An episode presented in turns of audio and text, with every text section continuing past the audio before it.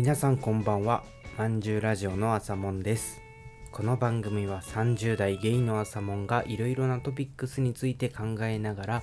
自分の価値観をこねこねこね直す番組です。第8回始まりました。このね日記のようなポッドキャストの第8回目までやってきましたね。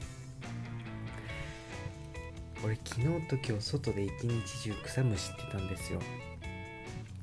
植物関係の会社で事務の仕事をしてるんですけど年に何回か強制労働の日があってですねその日程の一つが昨日今日と 2days の仕事だったという感じです。あの夏の外仕事で疲れると俺はスイカをめちゃくちゃ食べたくなるんですけど今日何話そうかなと思ってスイカの話でもしようかって思ったんですけどスイカで10分話すのさすがに無理だなと思ってやめました。とね今日これを撮っているのは7月29日です。昨日はねあの俺の組んでいるお化け枕っていうバンドの1周年の日だったんですね。今までラジオでもちょいちょい名前が出てきたと思うんですけれどせっかくね1周年ということで今日の好きなものはお化け枕でいこうかなと思います。疲れていてもお化け枕の話はできますよ。じゃあ早速話していこうと思います。お化け枕とは元気のある人もない人も優しく聴けて楽しくなれるバンドということで2022年に活動を始めたバンドです。編成パートはウクレレ鍵盤ハーモニカウォッシュボードチューバの4名でやっております。メンバーはウクレレが直行鍵盤ハーモニカが為蔵ウォッシュボードが鉄心そしてチューバが朝もです。今はストリートパフォーマンスのライセンスっていうものがあってですね、あのそれの取得を当面の目標として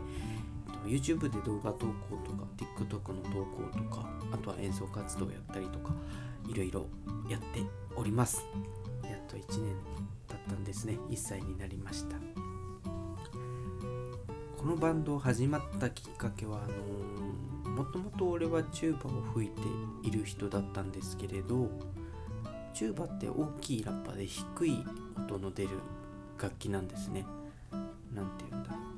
う。バンドでいうところのベースみたいな立ち位置なんですけれど、ちょっとこう一人で何かやろうって思っても結構聞き取りにくかったり分かりにくかったりしちゃうこともあってですね、せっかくだったらね、人とやる方が楽しいしいいじゃんと思ってあの Twitter で募集をして集まってくれたメンバーで構成されておりますバンドの総意とは言い切れないんですけど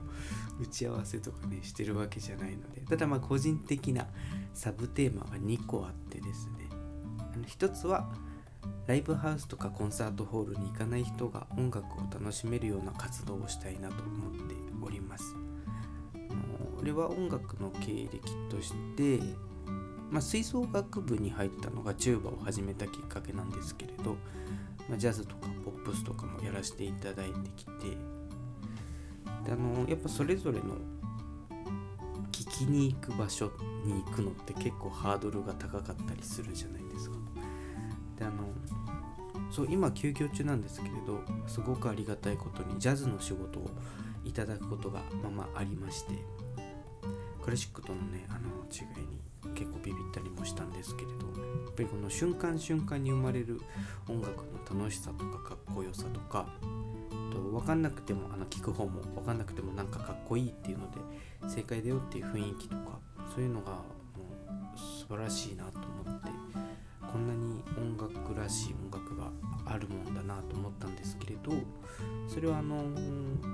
演奏者としてやらせてもらったから入れた世界であってぱり普通に生きてるとその今までの経験で触れてない音楽に触れるっていうのって結構ハードなことだなと思い返してですね。だからあのお化け枕って結構楽しい音というか可愛い音が出るバンドなんですけれどこの楽しい音が出るバンドでいろんな音楽をやることで知らなかった曲とか音楽のジャンルとかに触れる機会になったらいいなと思うしあとはジャンルでバリアを作らないであの音楽とかね何でも楽しめる人が増えたらいいなと思って活動をしております。でもう一個はですねあの楽器をやってみたい人とかあともう私なんかっていうタイプのあの腰の低い楽器をやってる人の勇気になるような活動ができたらなと思います。俺あのー、じゃあバンドのメンバー募集しますってなった時に Twitter であの文面だけで見知らぬ人の募集に応募する人いないじゃないですか。でチューバもあのやっぱ聞き取りにくいっていうところがあるから毎日ウクレレを弾いていた時期があるんですね。であの俺今まで顔出しとかもしてなくってすごい恥ずかしいけどなんか言ってくるような輩がいたらブチギレてやろうと思ってやってたんですけどあの幸いね優しい方ばかりでそんな機会はなかったわけなんですけれどあのー、お化け枕っていうこう気の抜けた楽しいバンドがいるから楽器やってみようかなとかこういうバンドが動画出してるから私もちょっと動画出してみちゃおうかなっていう風なきっかけになったら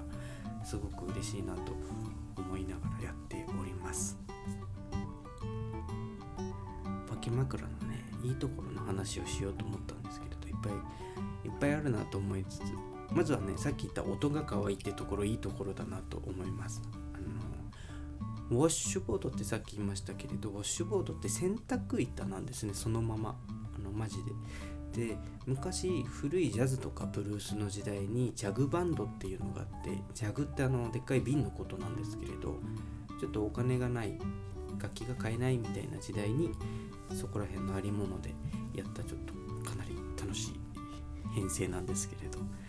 そのね音が結構愉快な音がするんですよね。であのうちはウクレレが入ってたり鍵盤ハーモニカが入ってたりするんですけれど。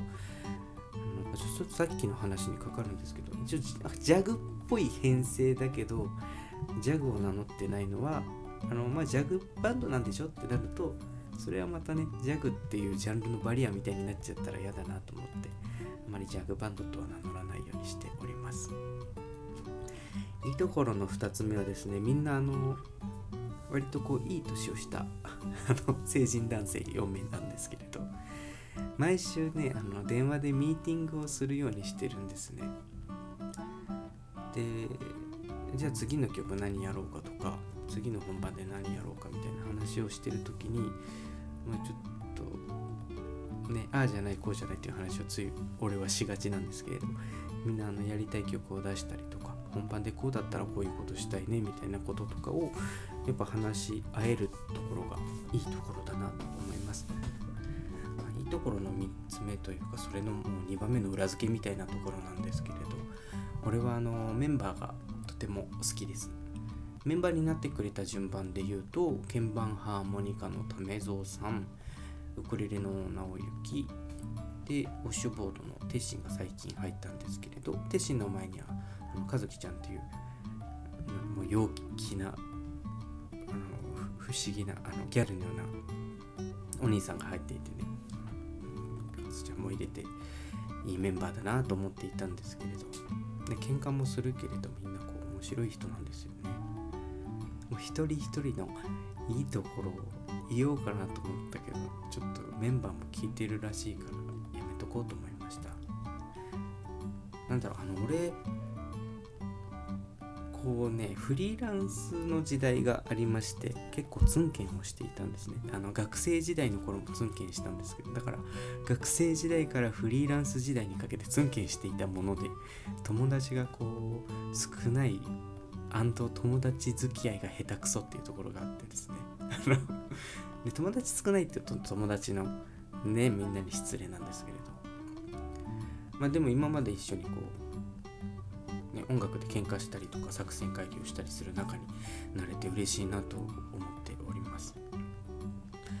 あとあのバンドを通していろんな人と知り合ったり仲良くなれたりしたのもすごいことだなと思っていて。もう今まで本当にもう会ったこともないような俺一人でボケーとしてたら会うこともないような方とかね話をしたりとか仲良くする機会があってあいいバンドなんだなって思いました。突発的にねこのお化け枕会をやってしまって質問でも積極的に募集しておけばよかったなと思っているんですけれどあの以前ね一つ質問いただいていたのでせっかくなんで答えようかなと思います。埼玉市。あ埼玉市在住河津さんいつもありがとうございます。まだ生で見れてないですがお化け枕の衣装が作業着というかワークウェアっぽくてかっこいいし可愛いです。どなたのコーディネートでしょうか。とお化け枕の衣装っていうのが茶色いズボンに黄色いサスペンダーに紺色のシャツを着ております。どなたのコーディネートでしょうかってことなんですけど主に俺です。いや俺だったと思うんだよな。いやみんなで決めたんだったかな。あのなんかラフを書いたような記憶があるんだけど。うんね嘘ついて手柄を独り占めしてたらごめんね。でもあのー、なくんと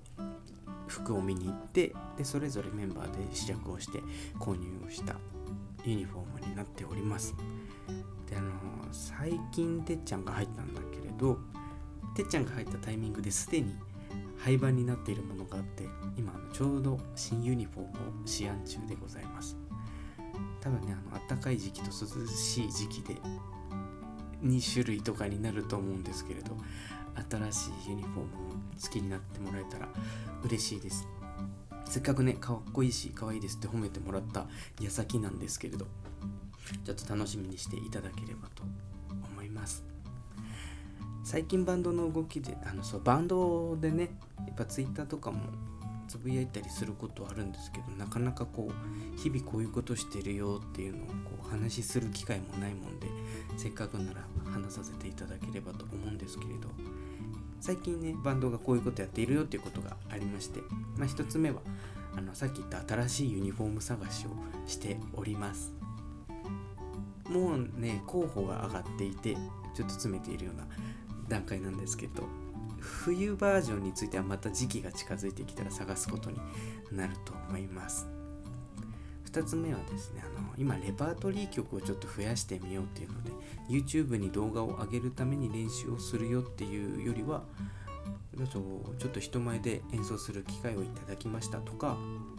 公演なんかでね人に聴いてもらう機会を作れるよっていう時にやれる曲が増えたらいいなと思ってみんなちょっと練習をしたりとか選曲編曲をしたりとかしております。